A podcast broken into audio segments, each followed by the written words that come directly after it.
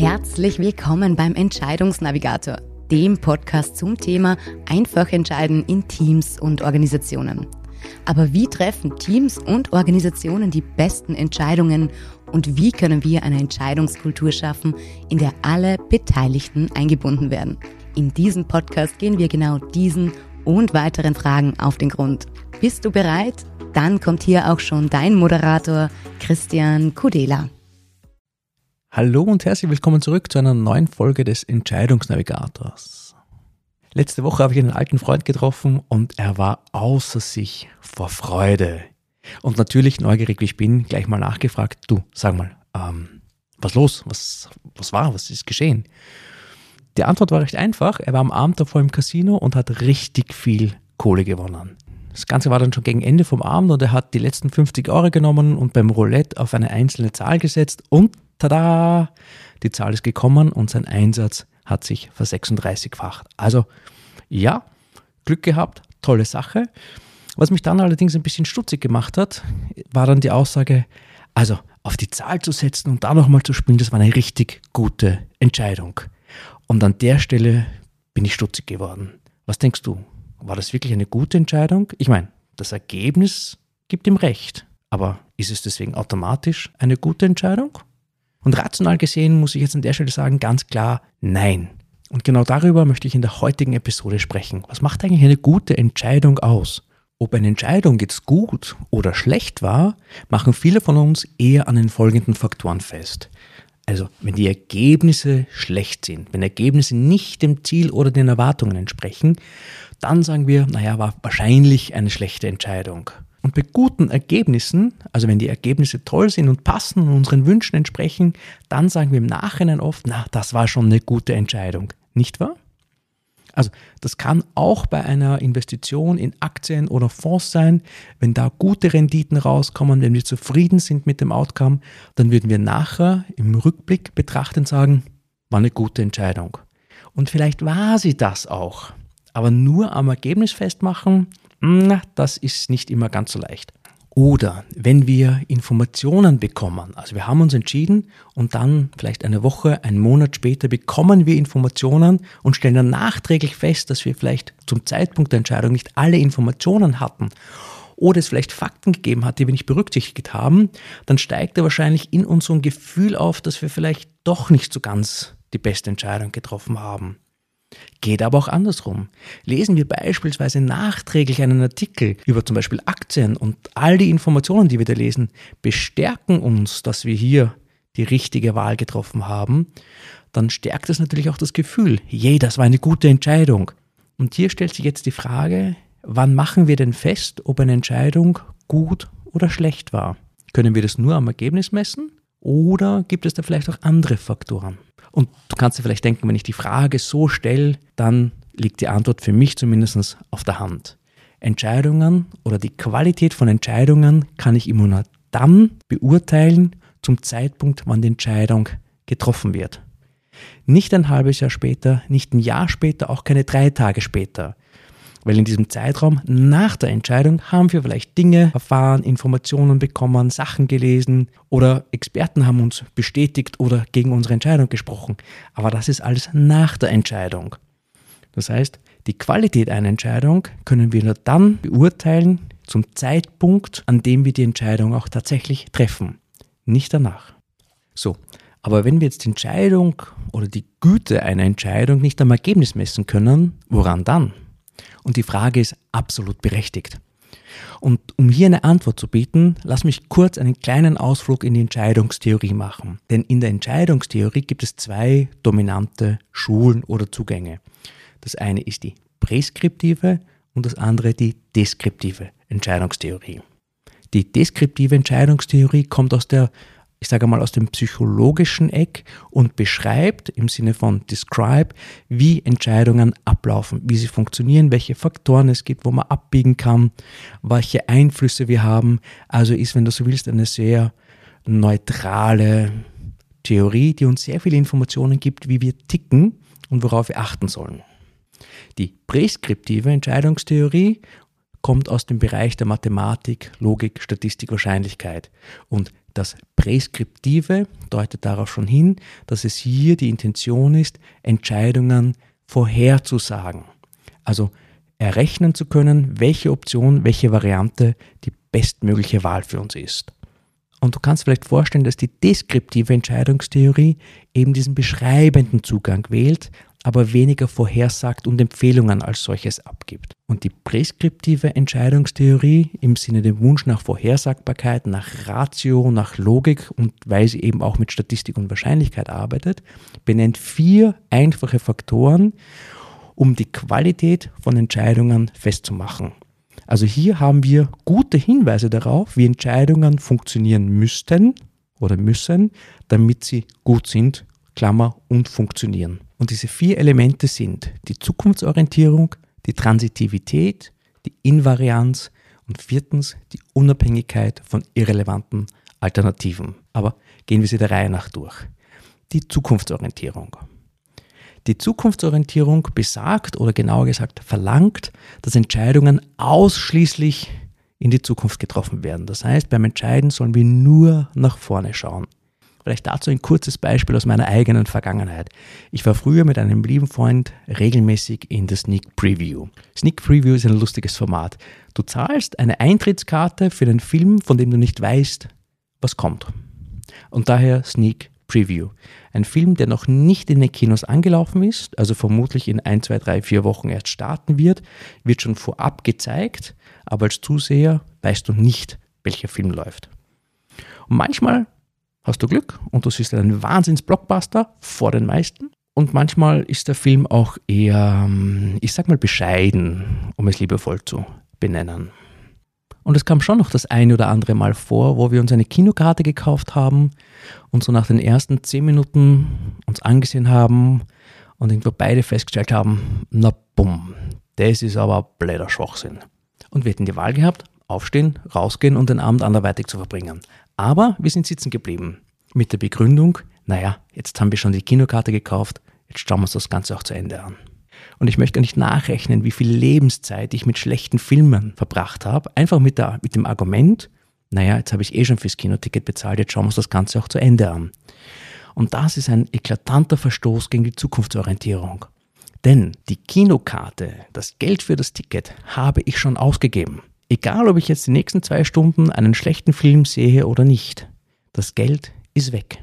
Und im Sinne der Zukunftsorientierung wäre es besser gewesen zu sagen, wir schauen nach vorne. Ist es uns wert, jetzt da noch einmal eineinhalb oder zwei Stunden einen schlechten Film anzusehen? Ja oder nein?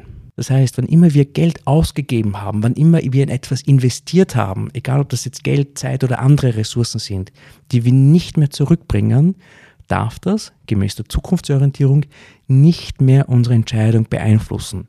Der Blick muss immer nach vorne gerichtet sein. Kommen wir zum zweiten Punkt, die Transitivität. Was ist das? Das ist ein großes Wort, aber ganz einfaches Prinzip dahinter. Und machen wir das gleich an einem praktischen Beispiel fest. Stelle vor, du willst Job wechseln und hast drei konkrete Stellenangebote vor dir von den Firmen A, B und C. Bei Firma A erhältst du ein Einstiegsgehalt von monatlich 4.100 Euro, bei Firma B von 4.000 Euro und bei Firma C 3.800 Euro. Und unter der Annahme, dass sich die Stellen ansonsten nicht unterscheiden, sollte es jetzt eine klare Präferenzordnung geben. Also im Sinne von A größtes Gehalt vor B, B vor C. Soweit so gut. Und natürlich sollte jetzt eben auch gelten, dass A vor C präferiert wird. Und diese Ordnung, diese Reihenfolge, die in sich logisch schlüssig ist, wird als transitiv bezeichnet. Warum ist das so wichtig? Naja, wenn du A vor B wählst und B vor C, aber jetzt C vor A, dann würden wir von Option zu Option hüpfen und kämen niemals zu einem Ende und würden uns die ganze Zeit im Kreis drehen. Und damit das nicht passiert, verlangt die Transitivität eine in sich geschlossene Logik, eine natürliche Präferenzordnung, die in sich auch stimmig ist. Der dritte große Punkt, die Invarianz.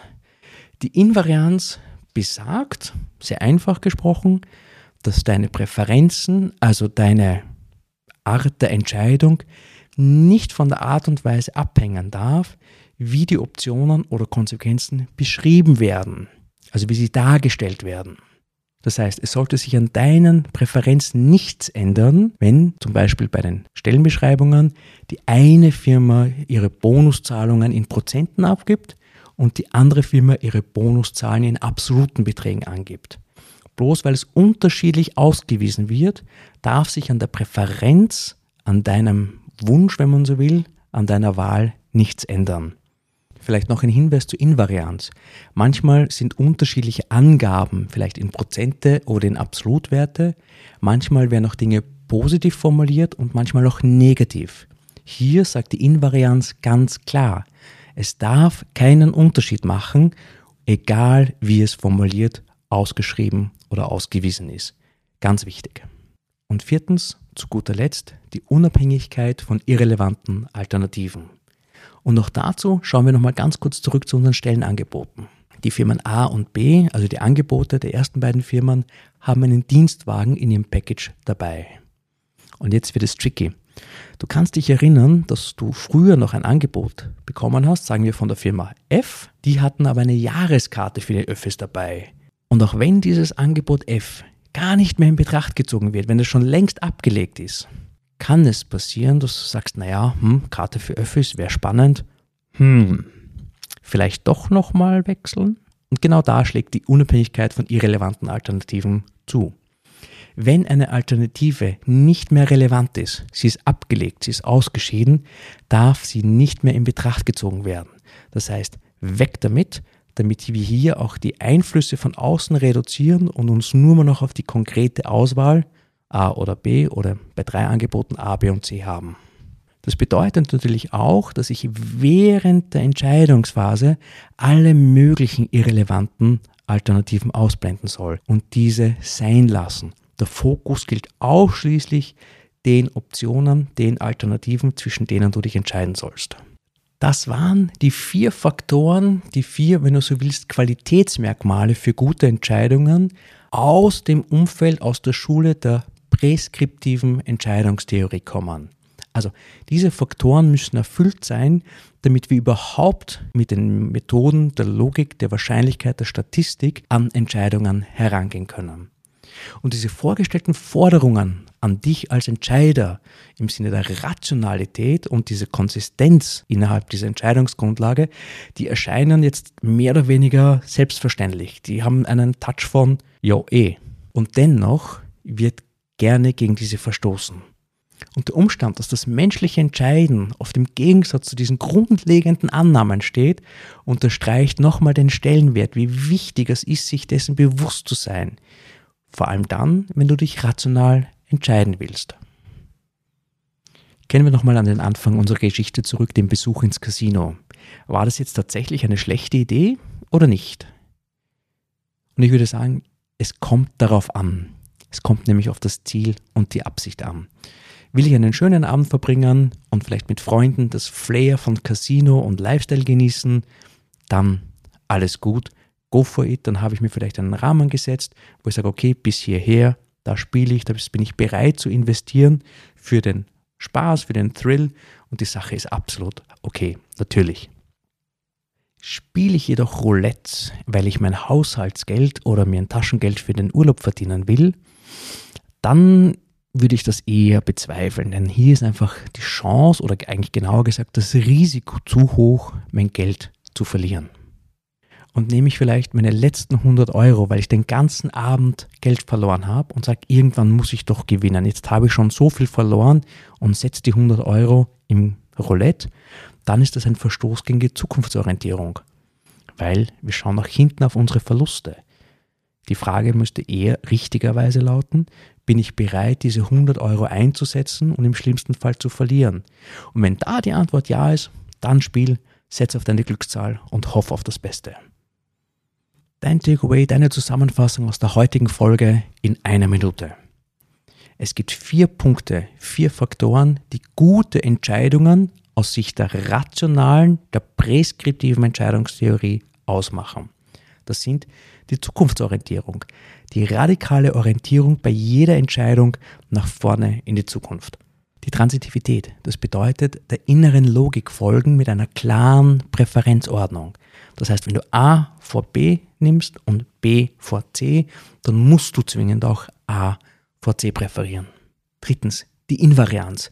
Unabhängig davon, wie die Entscheidungsoptionen beschrieben oder dargestellt werden, solltest du dich quasi immer für eine entscheiden. Das heißt, die Art und Weise, wie es beschrieben oder dargestellt werden, darf keinen Einfluss auf deine Entscheidung nehmen. Und viertens, die Unabhängigkeit von irrelevanten Alternativen. Fokussiere dich auf die Angebote, auf die Optionen, zwischen denen du entscheiden willst und lass alles andere weg. Soweit die vier Anforderungen aus der präskriptiven Entscheidungstheorie, also aus dem Eck der Mathematik, Logik, Statistik und Wahrscheinlichkeit, die dir helfen sollen, bessere Entscheidungen zu treffen. Und Hand aufs Herz, und ich glaube, das ist absolut fair auch zu sagen, wir alle sind Menschen und keine Maschinen. Der berühmte Homo economicus, der, der immer richtig entscheidet, der alles rational abwägt und durchrechnet, den gibt es, Klammer zum Glück, nicht. Und hier hilft uns dann die deskriptive Entscheidungstheorie, also die andere Schule aus dem Eck der Psychologie und der Soziologie kommend, uns Hinweise zu geben und zu erklären, warum wir manchmal irrational entscheiden, warum wir manchmal anders entscheiden, als wir vielleicht entscheiden sollten, im Gegensatz vielleicht zu dem, was die rationale Schule vorhersagen würde. Das heißt, hier gilt es dann, diese beiden Schulen zusammenzubringen und aus beiden, wenn du so willst, aus beiden Welten auf Entscheidungen zu blicken, um hier dann tatsächlich gute Entscheidungen zu treffen. Und den Blick auf die Psychologie des Entscheidens, den machen wir dann in einer der nächsten Folgen. Und zum Abschluss dieser Episode möchte ich dir noch einen Gedanken auf den Weg mitgeben. Auch wenn wir auf der Suche nach der richtigen oder nach guten Entscheidungen sind, ist es manchmal besser, falsche Entscheidungen zu erkennen. Das war die heutige Folge des Entscheidungsnavigators und ich hoffe, dass du wieder einige Impulse für dich mitnehmen hast können. Wenn du noch auf der Suche nach der nächsten guten Entscheidung bist, dann findest du alle weiteren Informationen auf unserer Website entscheidungsnavigator.com. Und wenn du das Thema Entscheiden in deiner Organisation anpacken willst, dann hast du jetzt die Möglichkeit dazu. Sichere dir einen Platz für dein unverbindliches Erstgespräch mit Christian. Gemeinsam schaut ihr auf deine aktuelle Entscheidungssituation und findet heraus, welche Schritte notwendig sind, um dich voranzubringen. Den Link dazu findest du ebenfalls unter entscheidungsnavigator.com oder in den Show Notes zu dieser Folge. Zu guter Letzt vielen Dank fürs Zuhören und wir freuen uns, wenn du auch beim nächsten Mal wieder dabei bist. Es ist deine Entscheidung.